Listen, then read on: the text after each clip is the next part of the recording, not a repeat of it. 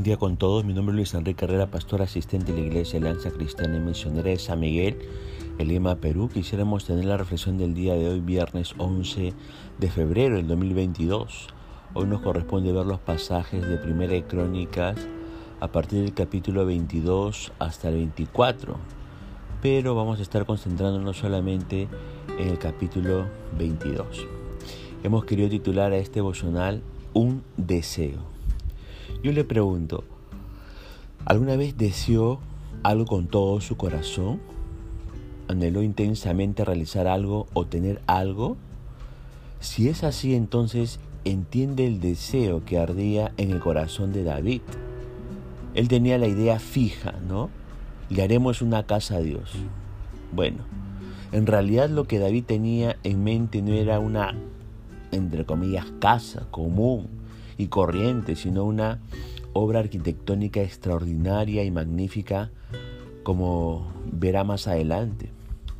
Nos preguntamos con qué declaración de propósito comienza el versículo 1. Bueno, con la siguiente declaración. Aquí estará la casa de Jehová Dios y aquí el altar del holocausto para Israel. David sabía perfectamente bien lo que quería hacer y dónde quería hacerlo. ¿Dónde es aquí? Lo vimos ayer. El aquí de este versículo es la propiedad que le compró a Ornán.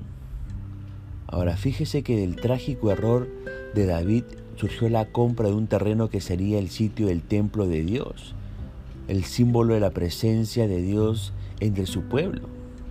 Ahora, cada vez que el pueblo fuera al templo recordaría que Dios era su verdadero rey y que toda persona, ¿no? incluido su rey humano, era falible y susceptible al pecado.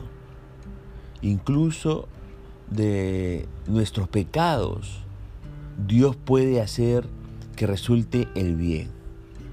Cuando confesamos nuestros pecados, se abre el camino para que Dios haga algo bueno de una mala situación. Ahora, ¿qué materiales prepara David para la construcción del templo según los versículos del 2 al 4? David prepara grandes cantidades de hierro para los clavos que se necesitaría para las puertas de las entradas y los herrajes, y dio tanto bronce que no se podía pesar. También proveyó innumerables troncos de cedro. Ahora, la segunda declaración de propósito está en el versículo 5. ¿Cómo sería la casa, el templo de Dios?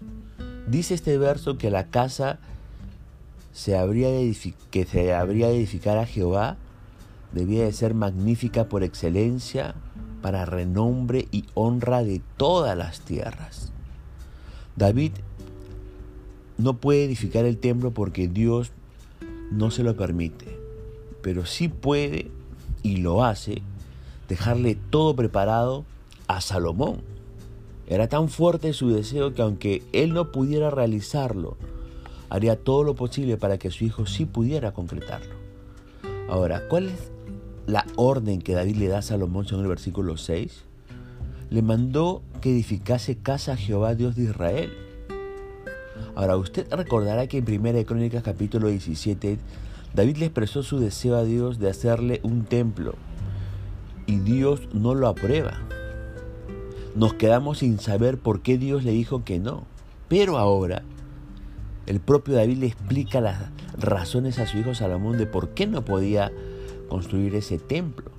Ahora, ¿cuál es el motivo por el cual Dios no le permite edificarle casas en un versículo del 7 al 8?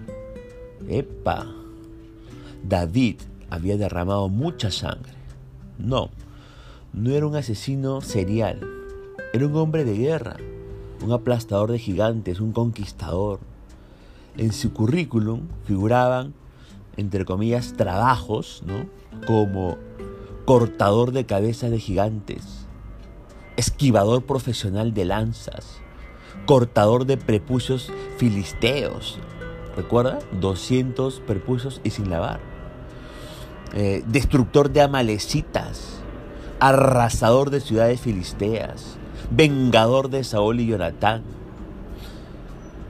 Lo contrataría como entre comillas, edificador de la casa de Dios con este currículo.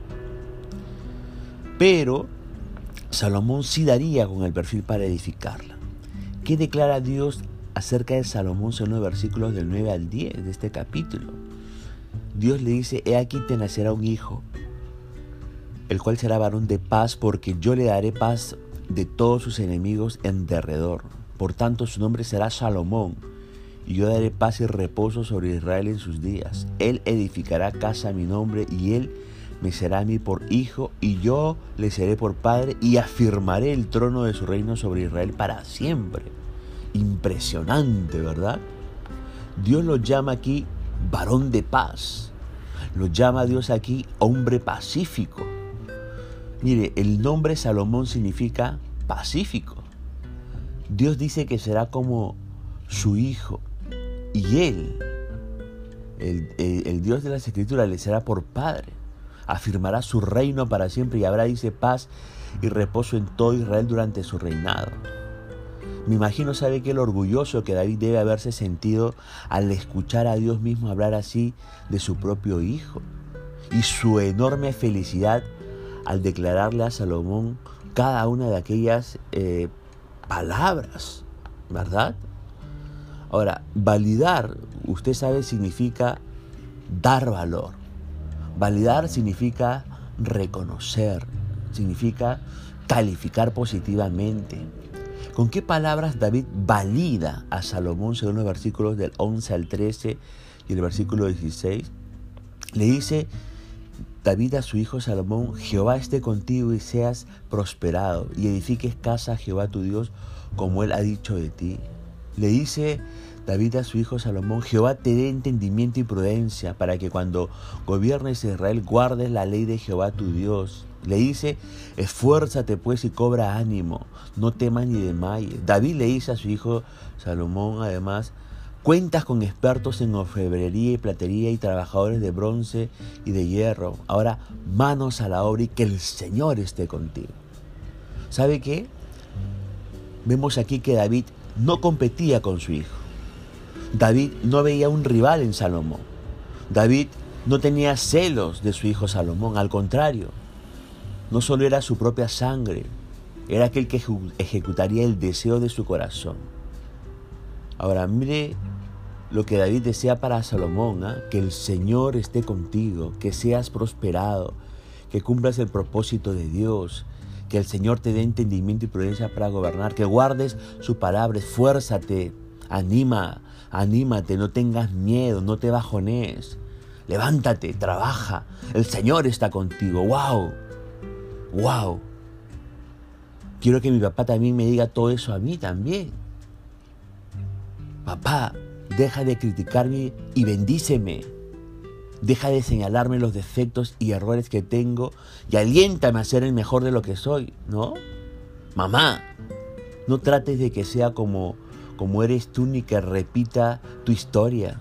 Ayúdame a descubrir quién soy yo en el Señor y a enamorarme de Él. Papá, abrázame y hazme sentir como la más preciosa para ti. Dime que soy tu princesa, tu nena hermosa, tu especial tesoro. Mamá, deja de compararme y aceptame tal como soy. Dime lo especial que soy, dime que me amas y que me valoras. Papá, dime cuán orgulloso te sientes de mí. Dime que soy capaz, que puedo, que lo lograré. Recuérdame cuán hermoso soy para ti. Si tiene padres que, como David, le validan, le aman y le alientan, cuídelos y dele muchísimas gracias a Dios por ellos. Y si no los tiene, Aprende a ver a Dios mismo, al papá que le valida cada día, que le guarda, que le ama, que le bendice, que le perdona y le impulsa que sea diez veces mejor y disfrútelo. Asimismo, queridos papás, debemos comenzar hoy a preparar el camino para que nuestros hijos encuentren y cumplan el propósito de Dios. Así como David comenzó ese, ese, esa preparación de ese trabajo con su hijo Salomón.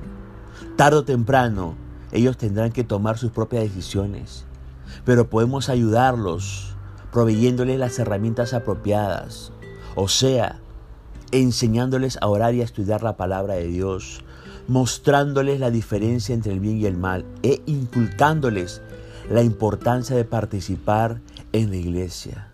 Tengamos buenos deseos para, para que Dios los cumpla y para también nuestros hijos. Y el Señor quiera bendecir esos deseos y lo haga una realidad. Punto final para el devocional del día de hoy, deseando que la gracia y misericordia del Señor sea sobre su propia vida. Conmigo será Dios mediante hasta el día de mañana. Que el Señor le bendiga.